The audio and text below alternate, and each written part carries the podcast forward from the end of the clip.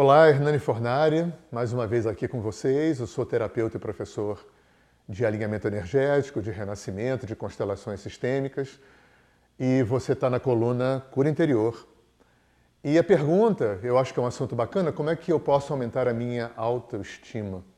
Autoestima é uma coisa muito importante e uma das coisas que eu acho que a nossa cultura cristã ocidental misturou como conceito é misturar vaidade com, com alto valor.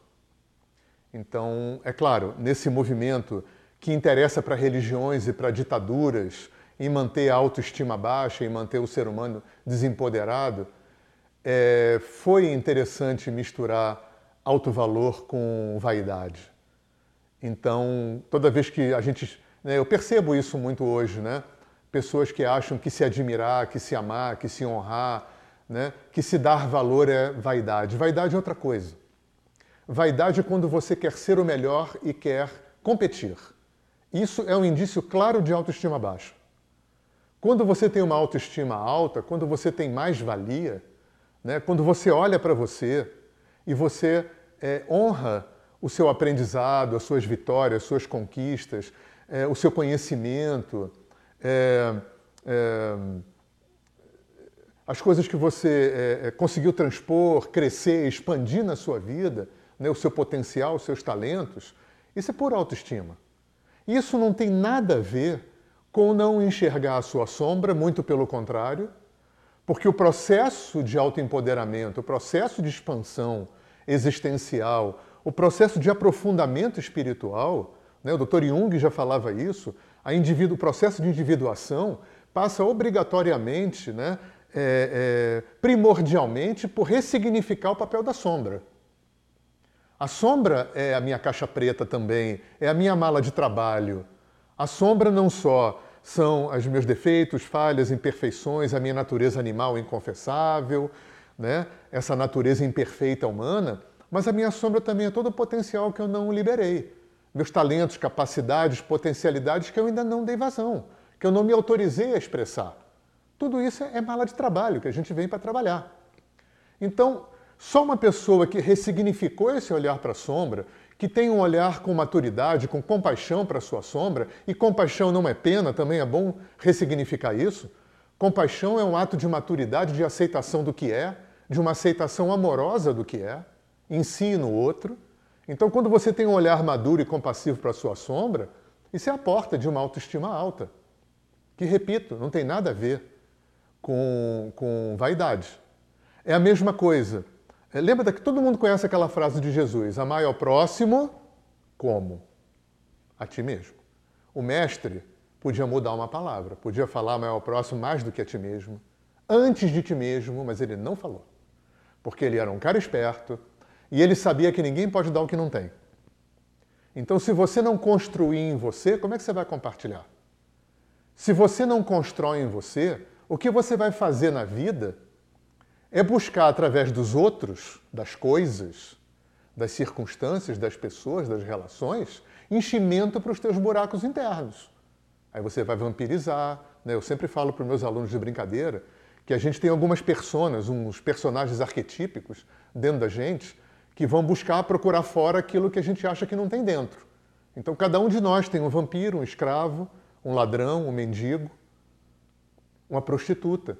São esses cinco personas que são partes da gente que vão buscar obter de fora aquilo que a gente acha que não tem. Num outro vídeo, eu estava falando das duas instâncias psíquicas que a gente tem que conscientizar porque elas são muito importantes na nossa libertação. Uma coisa é a minha autoimagem, é quem eu acredito que eu sou. A outra é a minha persona, não necessariamente a do Jung, mas é quem eu preciso que, que acredita em quem eu sou. Quem eu preciso que acreditem que eu sou, até para compensar a minha autoestima baixa. E a minha autoestima baixa, ela é forjada, e eu falei isso no outro vídeo, por um somatório da forma como eu experienciei, compreendi, senti e dei conta ou não dei conta de tudo que eu vivi no meu passado. Nas vidas passadas, nessa vida, questões que vêm da minha ancestralidade, aquilo que mora no meu inconsciente. Né? É aquilo que eu estava falando na outra palestra. É, viver produz dois efeitos: o que eu senti com a experiência e como eu suponho que ela foi. Isso tudo vai construir uma autoimagem ruim ou boa. Então, toda autoimagem né, ela é quase necessariamente ilusória. Porque no nosso nível humano, ou ela vai ser baixa demais, isso não existe, porque nós não somos menos do que nada, nós somos é, simplesmente Deus. Nós somos, fomos criados perfeitos, prontos, plenos, aqui e agora.